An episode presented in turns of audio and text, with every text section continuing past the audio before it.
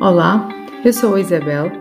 Este é um podcast sobre desenvolvimento pessoal e humano que te vai permitir parar, expandir a consciência com abertura e curiosidade e perceber como isso pode facilitar a tua vida. Olá, hoje vamos falar sobre a diferença entre solidão e solitude. Há diferença entre ambas porque estar sozinho é uma característica que pode ser definida uh, em duas formas, que é uh, a estar efetivamente só uh, e sentir isolamento e sentir a solidão, ou então há outra forma que é voluntária, que é estar sozinho porque se quer, porque se precisa, e, e, e aí um, estamos aqui no encontro de nós mesmos e vemos até como algo bom e não algo ruim. É, se formos assim distinguir, mesmo no próprio dicionário, o dicionário diz que a solidão é um estado de quem se sente só.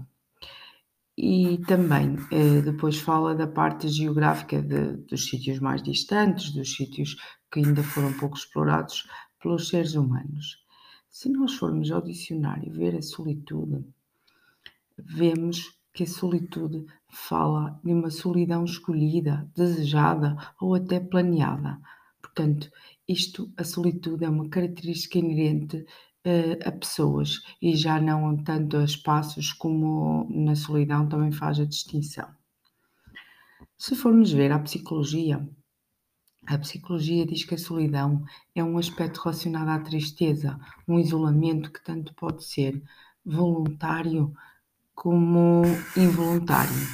No entanto, isto não quer dizer que deva ser classificado positivo, pelo contrário, porque a maior característica da solidão é este sentimento de tristeza, é este sentimento de depressão, é este sentimento de não ter importância nem o próprio eh, sente esta importância por si e acredita que os outros também não sentem que ele seja importante.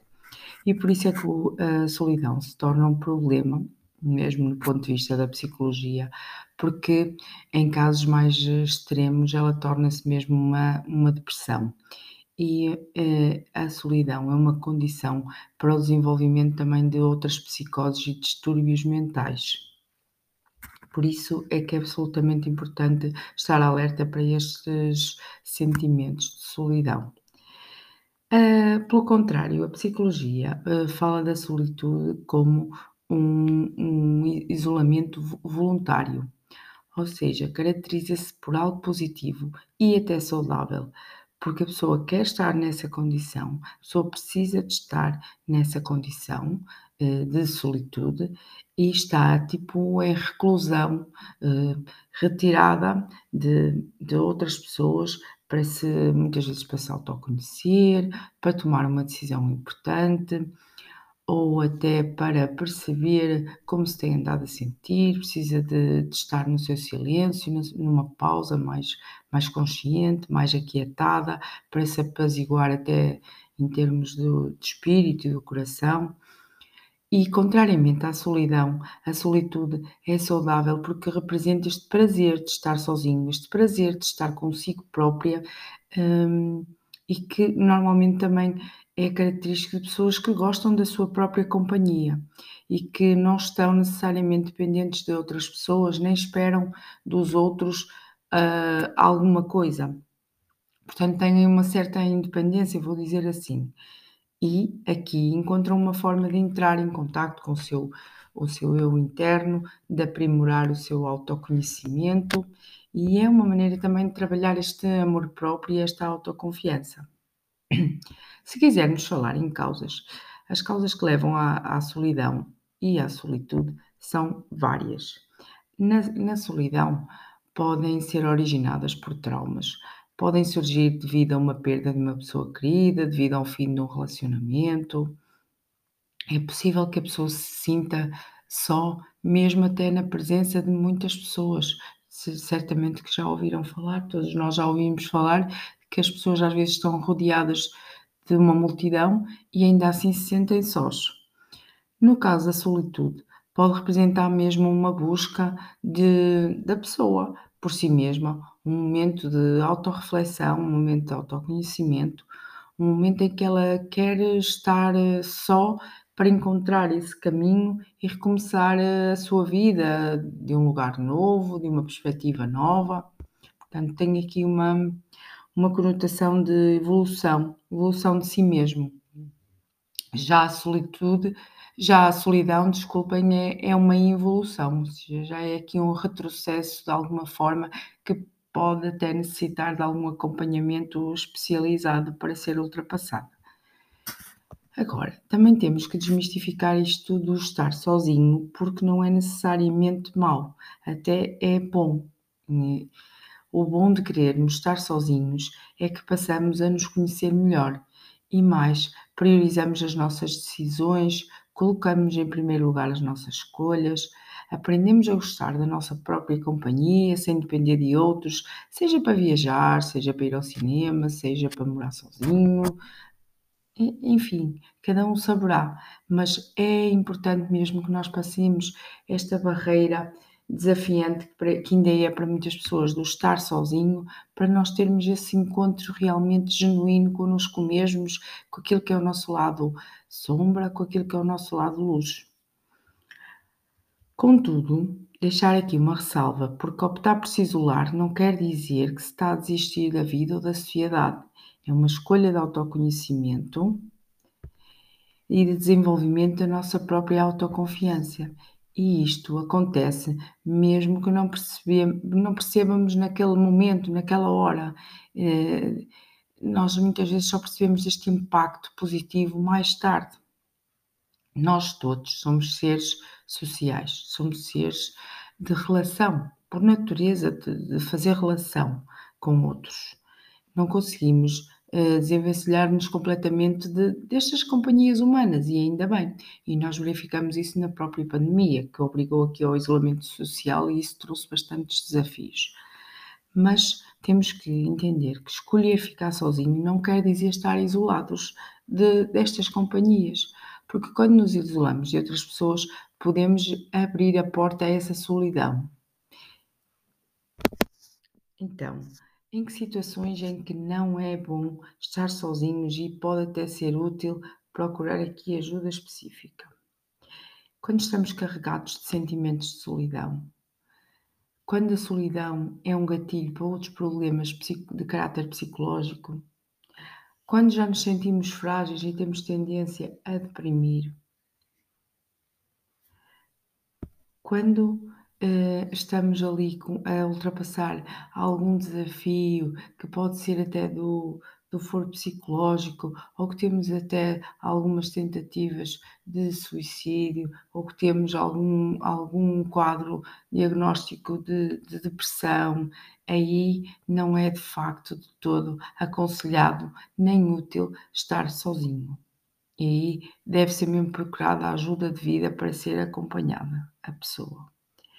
Então, é preciso entender esta diferença da solidão e da solitude, porque estar sozinho é bom e é positivo, mas a pessoa tem que estar com os recursos que precisa. Estar sozinho e sentir-se só pode significar a necessidade de ter a ajuda de alguém ou de ter até com quem conversar. E estar só pode influenciar negativamente a nossa memória e aumentar o nosso stress e isto é, é uma condição para o surgimento até de comportamentos antissociais e de prevalecer depois o isolamento. Considerando estas diferenças entre a solidão e a solitude, nós precisamos de entender que a ajuda especializada é sempre bem-vinda e deve ser sempre considerada, pois nem sempre nós conseguimos uh, lutar sozinhos nestas batalhas, trilhar este caminho do autoconhecimento de forma isolada. Portanto, estejam atentos àquilo que andam a sentir. E o processo de solitude eh, também pode ser feito com acompanhamento específico, se a pessoa não sentir que tem os recursos necessários para. E temos que respeitar aquilo que é o lugar do outro e aquilo que é a decisão do outro estar só e não nos intermetermos e não darmos os palpites, porque o ser humano tem uma tendência, às vezes desgastante, de ter a necessidade de controlar a vida do outro. E nós não temos essa, essa possibilidade, nem esse direito de controlar a vida do outro. Se uma pessoa está com as suas capacidades, com os seus recursos e decide estar só, nós temos que respeitar. Podemos apenas demonstrar que estamos ali caso ela precise, que estamos ali caso ela não esteja a conseguir lidar com as suas situações sozinhos. Porque se nós estivermos a fazer o contrário, estamos a somar pressão para que essa pessoa uh, continue a desenvolver um, um, os seus sentimentos de afastamento e de isolamento. Portanto, nem estamos a ajudar, estamos a não beneficiar. Precisamos de dar esse espaço à pessoa, precisamos de dar esse tempo para a pessoa trilhar o seu caminho e para entender de que forma é que pode fazer este, este caminho da sua própria felicidade. E muitas vezes entendê-lo é dar-lhe esse espaço. E só mostrar que estamos ali caso a pessoa precise que pode uh, uh, contar connosco. Então, aqui, quase em jeito de conclusão, uh, sobre a solidão e a solitude, deixar aqui umas notas finais. Estar sozinho é bom. Na verdade, é sempre bom estar sozinho. Nos desafios, não depender de ninguém, confiar na nossa intuição, saber escutar a nossa intuição, saber escutar o nosso corpo, o que é que ele nos diz, as nossas escolhas, vêm muito de dentro para fora. Saber escutá-las uh, faz com que nós consigamos uh, alcançar o melhor das nossas vidas. E estar sozinho é também uma maneira de nós sermos independentes. Contudo, nem sempre estar sozinho significa estar só. Por isso, nós precisamos entender que as pessoas solitárias podem muito bem sentir prazer, sentir bem-estar, estar plenos e estar felizes e nós não temos o direito de a julgar por esses motivos. Porque elas estão, sim, a viver a sua solitude, a viver a sua felicidade em pleno, desta forma, porque se sentem bem assim. Portanto, uma pessoa, quando se sente só, precisa da nossa confiança e do nosso amor. E quando nós sentimos quando nos sentimos sós, nós precisamos saber que temos na nossa vida pessoas que nos querem bem, ao, ao invés de nos estarem a, a criticar ou de, de nos estarem a tirar deste sentimento de solidão que nós queremos estar para transmutar dores, para uh, entender melhor os nossos desafios internos e assim poder uh, trabalhar neles e evoluir. Portanto, fazer aqui esta distinção e estar atentos se me traz benefícios, se me traz prejuízos, trazendo-me prejuízos, onde posso, onde posso eu agarrar-me para que eh, tenha ajuda, se for demasiado algo, se for algo que me está a trazer um, um desgosto muito grande, um aperto ao meu coração, devo procurar ajuda. Se, pelo contrário, isso me faz aqui estar comigo próprio e ver aqui o meu processo interno e consigo lidar com isso, pois devo mergulhar nessa solitude para poder também evoluir. Fica a distinção que eu acho importante para que nós possamos todos evoluir, tornar-nos na nossa melhor versão, mas contudo também estarmos atentos àquilo que é a nossa saúde mental e se precisarmos de ajuda, devemos recorrer a essa ajuda. Ninguém ultrapassa desafios severos sozinho. Todos nós ultrapassamos os desafios com companhia e juntos é sempre mais fácil. Inspiremos-nos em todos, mas sejamos fiéis à nossa essência. É isso que nos distingue de todos os outros e nos torna essencialmente humanos.